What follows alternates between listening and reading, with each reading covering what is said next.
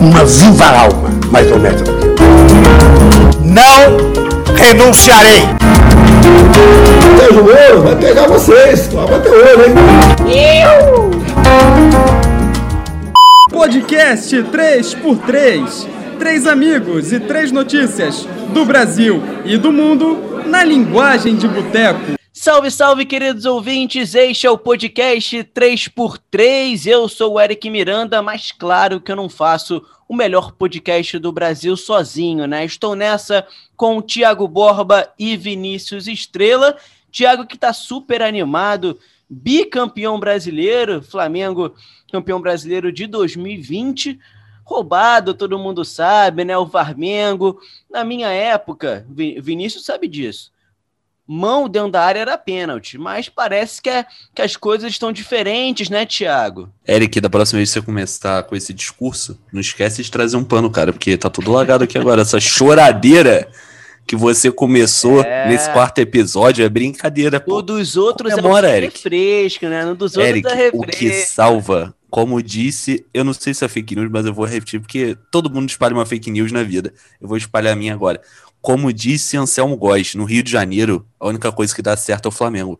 De resto, esquece. Com pô. certeza ele não falou isso, até porque o Anselmo Góes é um comentarista muito bem qualificado, com certeza ele não, fala, não falaria um absurdo desses. Mas o, o Vinícius Estrela, nosso ouvinte colorado, tá cuspindo a abelha africana, mas ainda bem que tem outras coisas além do futebol. Tem muito trabalho, tem muita notícia boa para comentar. Vamos deixar o trabalho de lado, né, Vinícius? Se eu deixar o trabalho de lado, eu não pago minhas contas, Eric Miranda. Vamos deixar Mas, o futebol de lado. Futebol de lado. Eu entendi o que você quis dizer. Mas uma coisa eu concordo com esse Anselmo Góes fake, o Flamengo realmente está amaldiçoado, cara. Tem alguma coisa aí amaldiçoado sempre pro foi, bem, sempre pro foi. mal. Olha só, eu vou trazer aqui alguns dados. Foram, se eu não me engano, Já é a primeira pauta, pô? trave. Calma aí, dá licença. É, foram quatro bolas da trave do Internacional, três gols, entendeu? É, um pênalti não marcado, os caras são campeões perdendo. Vinícius, Então, no âmbito como- empresarial, o nome disso chama ineficiência. É, Thiago Borba, ineficiência ou não, não quero mais falar de futebol, agora é só futebol americano, temporada da NFL a partir de setembro, enquanto isso a gente trabalha e fala das notícias que o nosso ouvinte precisa ouvir. Tô errado, Eric? Vamos que vamos. Tá Que super certo, não tem nada de errado nisso. Vamos nessa, vamos para as três primeiras pautas. Mas antes, vamos deixar aquele recado para o nosso ouvinte. Não esqueça de seguir a gente lá no Instagram, arroba 3x3cast, e também de ativar as notificações no Spotify, no Deezer ou em qualquer outra plataforma que vocês nos escutam. Vinícius, quer deixar mais algum recado? Alguns ouvintes falaram que estão tendo problemas na hora de digitar o nome do nosso podcast. Hum, Então vou ensinar a vocês aqui. Basta colocar guia passo a passo. 3 por extenso, espaço por espaço, 3 por extenso, que tá tudo certo.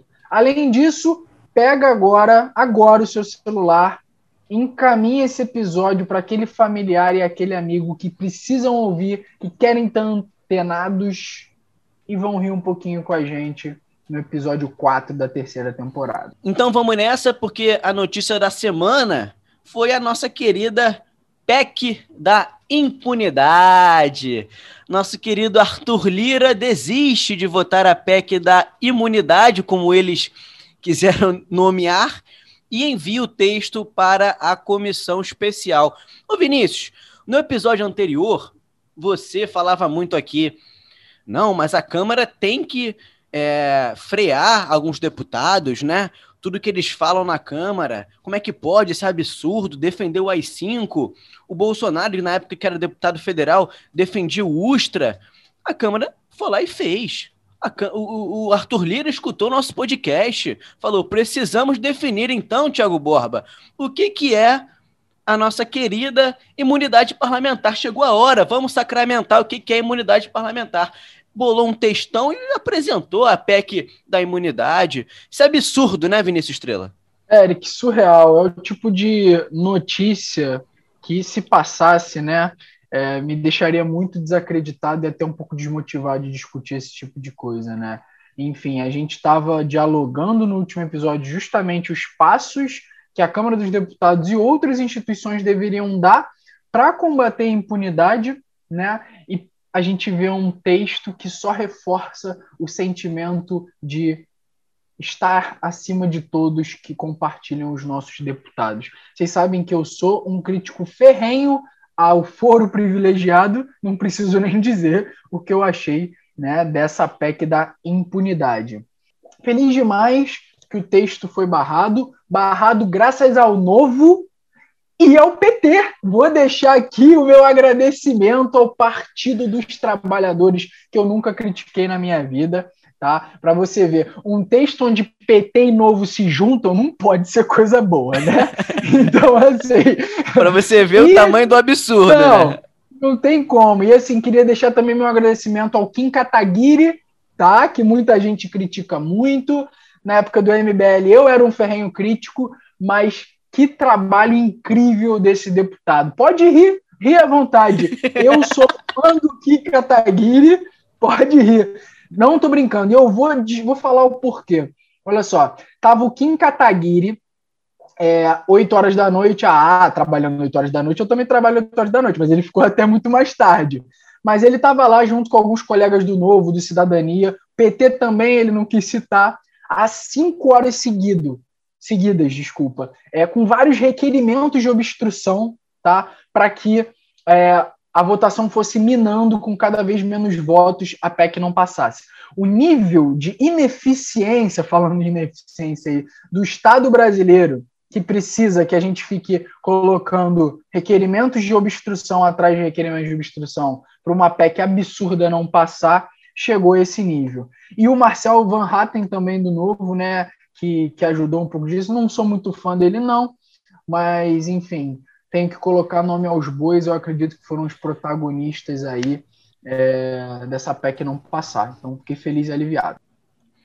É, e mostrou um pouco quem é Arthur Lira, né? A gente sabe que é um, era um candidato do Bolsonaro, mas Arthur Lira e principalmente o Centrão, né, Tiago?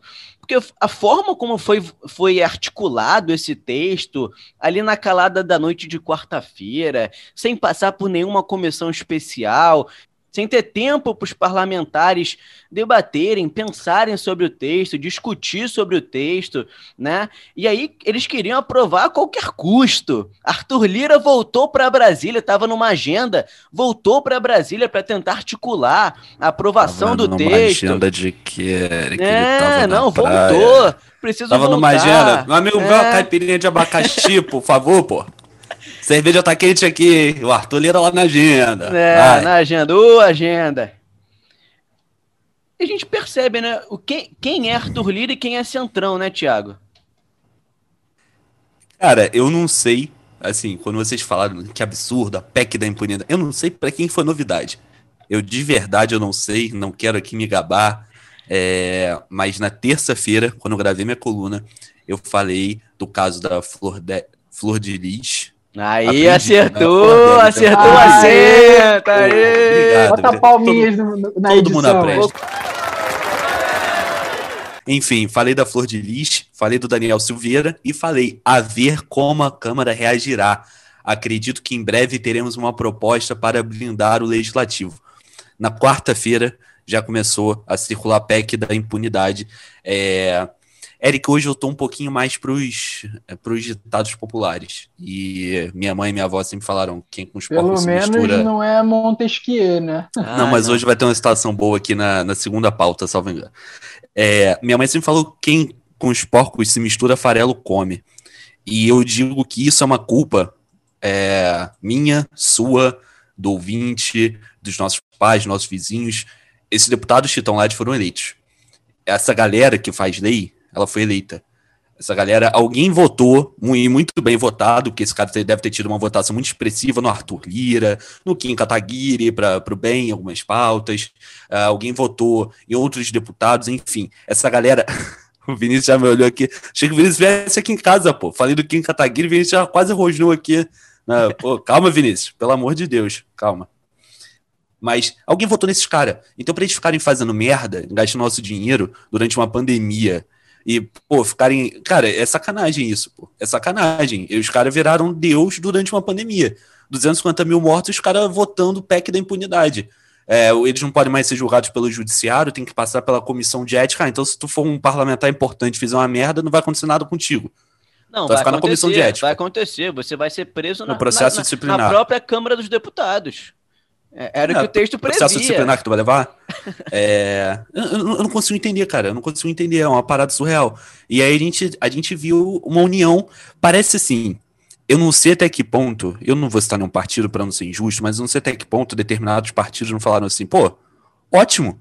Arthur Lira, PEC maravilhosa, siga. Daqui a pouco, na hora que eles viram a merda que tava dando, eles falaram, gente, volta. Volta, aí todo mundo começou a lançar nota. Foi o MDB, foi o PSDB, foi todo mundo. Então, é, é, eu acho que não tem muito o que falar da PEC. Ela vem depois de uma deputada ser acusada de assassinar o marido e ainda assim está votando pela PEC. Vem depois de um deputado que defende o AI-5, defende a ditadura, está falando no plenário é, besteiras, falando atrocidades, enfim. Ser um dos motivos da PEC, então eu acho que a gente não tem que dar muita vazão para ela. Agora, eu repito, essa galera que tá lá, que fez isso, a gente elegeu. Então, próxima eleição, cuidado. Aquele amiguinho do seu pai, aquele seu conhecido, aquele seu tio distante que veio candidato, cuidado. Que depois ele entra nessa. Ele entra no bondezinho de ficar falando besteira, a gente numa pandemia, os caras querendo aprovar essa PEC absurda aí. E Vinícius, que PEC é essa, né? De fato, quais são as principais mudanças que eles tentaram aprovar aí na última quarta-feira? Você tem aí? Ótimo, ótimo ponto, Eric. Às vezes a gente sai falando um pouquinho sobre Uhum. o texto. Eu queria só ressaltar para o nosso ouvinte, né? É, entre vários pontos do texto, essa PEC diz que o parlamentar ele não pode ser afastado é, do seu mandato por uma decisão judicial. Esse é um dos primeiros pontos, né? Então, ele continua lá, exemplo do caso da, da Flor de Lis, que ainda não foi condenada, mas também não foi afastada mesmo com Não, ela foi afastada essa semana.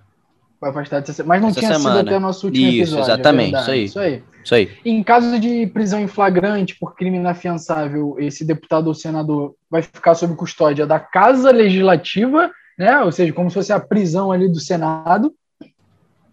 Que é o E, caso do Daniel Silveira, né? Exatamente. Que era o caso, exatamente. na verdade. Exatamente. E, e toda medida cautelar, assim, que possa afetar esse mandato desse parlamentar, é, só vai ter efeito se o STF disser que tem efeito, né? Então não pode ser na justiça comum. Então, assim, é cada vez mais esses caras, por isso o nome PEC da impunidade, né? Esse- eles ficam cada vez mais resguardados dos casos onde cometem crimes. E um ponto que eu queria complementar também sobre o que, o Thiago, o que você comentou com o Tiago, a questão do Arthur Lira, é que ele mostra as credenciais, né? É, você bem comentou, essa votação a toque de caixa, na calada da noite, sem a famosa discussão, é, com quórum muito baixo, mostra que ele quis aprovar é, até na má fé, diria assim, diria isso. Mas acredito eu que também tenha sido uma primeira grande derrota para o Arthur Lira, né? Eu acho que assim ele comprou uma briga que no início do seu mandato não deveria ter sido comprada, na minha opinião, uma briga na calada da noite, foi lá e tomou uma pancada do resto dos seus parlamentares. Com isso, acredito que ele vai perder força, é, que o Centrão perde um pouco de força dado esse cenário, mas no final de tudo, isso só aconteceu, na minha opinião, como uma consequência da intromissão do STF, onde ele não deve se intrometer. Tá? Então, isso é consequência da nossa última pauta, uma resposta da Casa Legislativa, uma briguinha aí de poder entre as nossas instituições da República. Perfeito. E a gente percebe que quando eles querem ter pressa, eles têm, né? Porque quando é para colocar em pauta, eles colocam. Quando é realmente uma pauta que vai com o que eles querem, eles vão lá e, e tentam aprovar de fato. Mas vamos ressaltar, Vinícius, que tem PEC emergencial para definir o auxílio emergencial para ser votado ainda. Tem o, o orçamento desse ano. As contas públicas não estão aprovadas ainda. Arthur Lira, você não vai colocar em pauta, não? Tá esperando o quê? Estamos em março. Março de 2021. Não temos orçamento aprovado ainda. Então, quando a, a- a Câmara dos Deputados quer pautar e quer aprovar, ele senta a bundinha ali, conta voto a voto e tenta aprovar. Mas PEC emergencial, que é super importante para o futuro do país e o orçamento do ano, ainda não foi aprovado. Mas, ô Tiago, o Vinícius falava do STF, de se intrometer. Eu quero ressaltar que apesar disso tudo, eu vejo assim a, a, um longo prazo que essa proposta vai cair no colinho do Supremo Tribunal Federal, né? Eric, de novo, né? O STF, e aí eu concordo com os deputados de forma geral, o STF interfere muito na política do nosso país.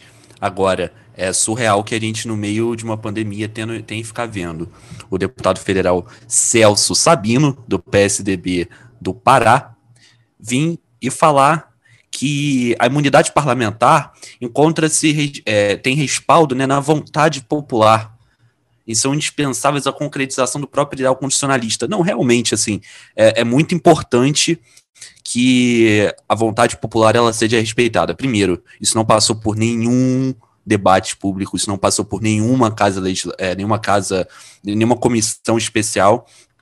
E, em segundo momento, é imunidade parlamentar para subir lá na, tribuna e ficar falando besteira, ficar falando merda, é isso. É essa imunidade parlamentar que a gente quer, para o cara ficar defendendo as 5 ficar defendendo tortura, ficar, pô, ela ficar chamando a outra de Pepa, é, é isso que a gente quer. É essa imunidade parlamentar, é para isso que a gente paga esses caras. Pô, é brincadeira, né? É palhaçada. O Vinícius pontuou muito bem, é, assim, o que eu ia complementar em relação à PEC, o Vinícius complementou muito bem, é isso. É, a gente vai ver, a PEC não vai ser aprovada, se fosse o STF já ia barrar tudo, e vamos embora. É, é aquilo, cara, a, a, gente tem um STF muito atuante, mas a Malist vem para bem, sabe? Então, em determinados momentos o STF age e eu não tenho do que discordar, enfim.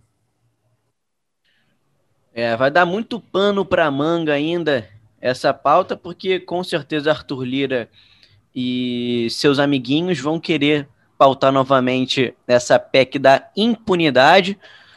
Vamos para a segunda pauta, pessoal, porque nosso país chegou à triste marca de 250 mil mortos e com ritmo acelerado de óbitos aqui no Brasil, por conta, claro, da Covid-19. A gente vê que a campanha de vacinação em diversos estados está muito desacelerada no caso, né? A gente vê quarta-feira, se não me engano, foi o, número, o, o dia com maior número de mortes. E a gente olha para o governo federal, a gente fica de mãos atadas, né? Não sei vocês. Claro que eu sei que é, um, que é um assunto maçante que a gente trata aqui o tempo inteiro, mas quando a gente tem um marco como esse, 250 mil mortes, né? É, ao longo de toda essa pandemia, a gente tem que pautar aqui, tem que falar sobre isso, até porque o governo federal, Tiago, parece que não tem um planejamento, né? Não tem respostas para dar. Vacina, tem vacina? Não. E tem planejamento? Também não. Né? E como é que vai desacelerar o número de mortos? Não tem resposta. Então a gente fica de mãos atadas, né, Tiago? É, Eric, a gente fica de mãos atadas e as notícias são cada vez piores, né? Essa semana a gente começou a ver a tal da Covaxin. É, enfim, uma vacina. Indiana. Uma vacina que indiana, uma vacina que vem lá da Índia, mas ainda sem eficácia comprovada, sem estudos que deem suporte a ela. Enfim, o Brasil prevê a compra de 20 milhões de doses dessa Covid entre março, dessa vacina contra a Covid entre março e maio. Ou seja, aquilo que realmente tem estudo, tem resultado. Muita gente pode falar, não, é, poxa, mas quando ele compra, quando ele não compra, vocês reclamam. Quando ele compra, vocês reclamam. Cara, ele tem que comprar a parada certa. Não, cara, Quem falou isso? Dá nome aos bois, dá nome aos bois. Então, beleza. Então, se você tá. Se você tá. Não, é, é porque é uma coisa, é uma coisa engraçada, pô. Ele tem que comprar o negócio certo. Não adianta ele comprar qualquer coisa. Não adianta ele gastar dinheiro público. certo no, no ambiente de escassez da vacina. Quando era para comprar o negócio certo, não comprou. Ficou numa briga, o Pazuello hoje diz que, que não ofereceram, aí tem que vir o diretor da, da empresa de vacina da Pfizer, da Coronavac. Não, oferecemos. Da Coronavac não, né? Da, qual o nome da vacina indiana? Não é a Coronavac? Covaxin. Covaxin. Covaxin. Não. Não, aqui, aqui o Butantan fez a. Coronavac. Corona, é Coronavac mesmo? Então. Isso. Aí vem o diretor lá da, da, da coisa que faz a Coronavac. Não, veja bem, nós oferecemos tantas doses, o Bolsonaro comprou um décimo do que a gente ofereceu. Porra, aí é brincadeira. Aí depois ele vai investir em Soro e, e, e Covaxin, é, pô, é brincadeira, pô. Vai deixar todo mundo aí é viciado é em Nelsoro. É, vai deixar todo mundo viciado no soro. Vai, pô, cara, sempre falaram, né? O soro acaba com os ossos. Aí vem o, o Bolsonaro agora, né? Spray israelense. Ah, tá de brincadeira. É, eu, não Eric... defendendo, eu não tô defendendo o Bolsonaro, não, tá? Realmente não Imagina o frente. Mas o Israel já vacinou 35% da população deles. Sim, todo mundo com países... spray nasal, Vinícius. Todo mundo com é um spray nasal. Países, é um dos países referência. Tô brincando, vou fazer advogado do diabo aqui. Não era só para ver se é. vocês. Era só para ver se vocês pilharam. Ele tá querendo alfinetar, né? A gente tá aqui quietinho na tô, boa. Tô o cara querendo quer... movimentar esse podcast 3x3, só isso. É isso aí, Thiago. A gente percebe que o governo federal não tem muita alternativa, por isso que busca aí a Covaxin, uma, uma vacina indiana. Lembrando que lá atrás a, a Pfizer tentou vender para o Brasil, que é um mercado consumidor de vacina muito amplo por conta da sua população. E segundo a Pfizer, né, o, o Pazuello nega, mas segundo a Pfizer, o governo federal simplesmente ignorou esse documento emitido pela Pfizer. E hoje a gente tem a campanha de vacinação aí correndo lentamente, várias capitais aí vacina três dias para uma semana, e aí a gente passa aí dos números de mortes, mais de 250 mil mortos, né? Essa semana foram três dias aí, a gente, a gente praticamente naturalizou, né? 1.300 mortos por dia. É, e acho que, para mim, o mais triste é a falta de alternativas. É, Eric, muito complicado, assim, eu confesso que eu não, não vi com olhos ruins a questão da Covaxin, é, o Thiago, ele, ele tá julgando muito por um erro de planejamento, da gente não ter pego a Pfizer lá na época, e agora tá pegando a Covaxin, mas é que tá disponível no mercado, entendeu? É, há uma escassez aí de... Vacina Thiago. não parece ter eficácia, Vinícius. Você acha certo comprar uma vacina que não tem eficácia comprovada? Cara, eu não sou médico para dizer se ela tem eficácia ou não. Eu vi que da fase 1 e fase 2 ela tem, estão divulgando os, os, estudos da fase 3. Pode dar uma pesquisada aí, que eu acho que você não fez seu dever de casa. Mas eu queria falar de outra coisa aqui. que isso? Calma aí.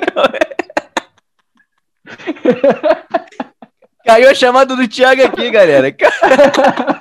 Mais do que as mortes, calma aí, isso é uma pauta séria, mais do que as mortes, cara, eu acho que assim, tem alguns outros, algumas outras consequências muito graves que a gente está ignorando, né? E que exigem coordenação, não só do governo federal, né? Que a gente cobra muito, mas também dos governos estaduais e municipais. Rodaram uma pesquisa aí com jovens de 18 a 21 anos, enfim. E o Brasil tem o maior índice de universitários que dizem que a saúde mental foi afetada nessa pandemia, né? Então, além de milhares de mortes, além de crianças que não estão estudando aí nas suas fases de alfabetização, a gente tem desenvolvimento de estresse, de ansiedade e de toda uma geração aí que está presa um ano em casa com seus familiares morrendo, né? E a gente não vê coordenação entre governo federal, governo estadual, governo municipal, né? A gente cobra muito do governo federal, que sim, tem que dar as diretrizes, tem que ter um plano nacional de vacinação, mas cada, cada estado compra a quantidade que quer de vacina, disponibiliza postos no momento que quer, coloca a faixa etária e a prioridade de, de profissionais de saúde que gostaria de colocar. Então, o Rio de Janeiro faz diferente do Amapá, que faz diferente de São Paulo, e assim a gente continua é, morrendo no, no interior do Acre, tem gente que continua morrendo, enfim, no Nordeste enquanto São Paulo tem, tem crescido o nível de vacinação. Enfim, Tiago, quer complementar nessa pauta? Quero, Eric, quero sim. É, só para trazer alguns dados aqui.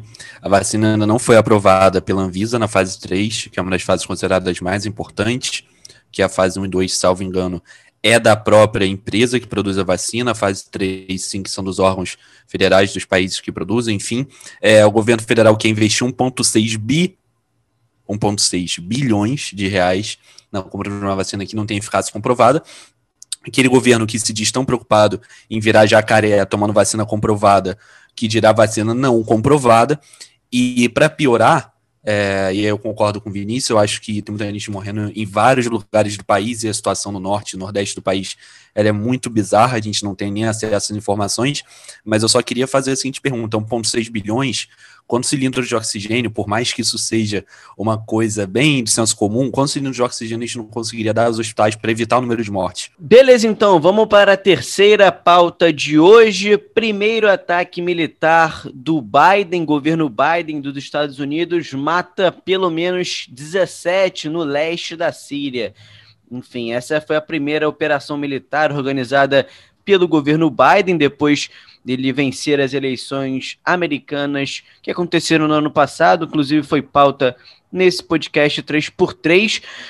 Vinícius Estrela, você acha que dá para a gente projetar e como é que vai ser a política externa no governo Biden? Se vai ser um pouco parecida com Trump, se provavelmente vai voltar a ser nos moldes que a gente percebeu no governo Barack Obama. Como é que você percebe isso? Eric, excetuando Barack Obama, e nem tanto, só existe uma política externa. É, eu quero petróleo! Eu quero petróleo! Tudo se resume a isso.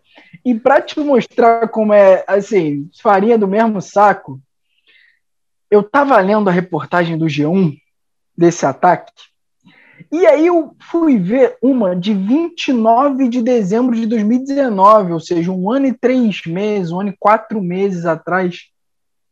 E a notícia é igual. Estados Unidos fazem ataques na Síria contra milícias xiitas apoiadas pelo Irã. É a mesma notícia. É o gabarito. Imagina é um jornalista que, que cobre política externa nos Estados Unidos. Ele, não, ele. Assim, é fácil. Tem texto pronto, ele, né?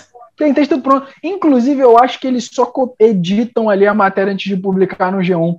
Porque, assim, inclusive, achei meio estranho, tá? Eu, eu virei, virei conspiracionista, porque neste ataque, infelizmente, um engenheiro civil, pelo que eu entendi, morreu. engenheiro civil americano, confirmem hum. aí, por favor. E na última, né?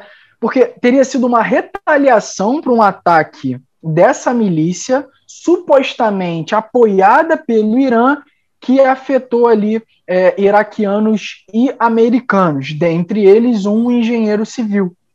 Sim. Ah, o Irã diz que não, não foi culpa dele, né? Como sempre, assim como a notícia de 2019. E na notícia de 2019 não foi um engenheiro civil, foi um empreiteiro que morreu. Eu fico me perguntando se isso já não é conversa contada dos Estados Unidos como justificativa para ir lá atacar o Irã. Entendeu? E, e, e, na verdade a gente sabe que isso acontece. Só para dar um quê de história aqui, porque eu não só brinco, mas Vinícius também é cultura. Estados Unidos e Irã não necessariamente viviam em pé de guerra para sempre, tá? É, quando, os Estados, quando o Irã é, estava num regime monárquico e conseguiu sua independência para um Estado democrático, digamos assim, os Estados Unidos se afastaram do Irã e logo em seguida, o Estado que leva a democracia para o resto do mundo foi lá e apoiou o Xalá, esqueci o nome, o Xalá, sei lá o quê. Não é Oxalá, é o, o chá de menta, chá de menta. Alguma coisa, o chá de alguma coisa a voltar ao poder instaurando uma monarquia. Tudo em prol do petróleo. É isso que a gente pode esperar do Biden, tá bom? Interesses comerciais externos acima de tudo. Se for preciso comprar guerra para que a hegemonia americana continue é, crescendo, ele vai fazer como todos os outros presidentes na história. Perfeito. Depois dessa aula de história, acho que precisa de podcast. A gente pode terminar por aqui, Thiago. Bom, pessoal, até semana que vem. Pauta ótima. Semana que vem, domingo, a gente está gravando aí de novo. Um forte abraço. Bom, Tiago, depois dessa aula de história do Vinícius Estrela, a gente precisa fazer alguma ponderação, continuar esse podcast? Cara, eu acho desnecessário, assim. Inclusive, já botei o computador aqui para reiniciar. Um abraço, ouvinte. Até semana que vem. Estamos juntos. É isso. Diz aí, o que, que você entendeu das consequências deste ataque? Conta pra gente. É, Vinícius, então, é, de acordo com o Pentágono, né, como você mesmo falou, foi um bombardeio, uma retaliação, e vive nisso, né? É, retalha aqui, retalha ali. Inclusive, o Biden tem uma frase do que foi esse ataque. Ele falou, ele falou basicamente que é, é um resultado de causa e efeito, né? Ou seja, ele tá sempre, eles estão sempre usando um antigo atentado para trazer outro, enfim. Inclusive, é, trazendo dados aqui da, da própria operação. É, isso eu achei muito bizarro. Eu queria ter visto o Guga Chakra comentando sobre a operação. Enfim, autoridades americanas, americanas alegam que a operação foi relativamente pequena. Sete bombas de 250 quilos lançadas. Eu não sei, assim, isso pode ser pequeno numa proporção de guerra, mas você imaginar que isso cai numa cidade cheia de prédio, é, supostamente pertencendo a milícias pró-Hezbollah, eu, eu de fato não consigo entender é, qual a relevância disso. Como o Vinícius mesmo falou, uma busca incessante por petróleo, uma busca incessante por poder no Oriente Médio, especialmente. É, conversei com um amigo meu, um mestrando em Relações Internacionais pela UF, inclusive meu primo Alan, um grande abraço. Ele falou, eu fui perguntar ele basicamente se o, o, Trump tinha tanto esse poder de influência no Oriente Médio, se ele agia dessa forma, e se era burrice dizer que o Trump interveio bem menos do que os democratas vêm intervindo, né, com Biden, Obama, enfim, é, no Oriente Médio, e ele falou que, sim, seria meio que um senso comum mal explicado.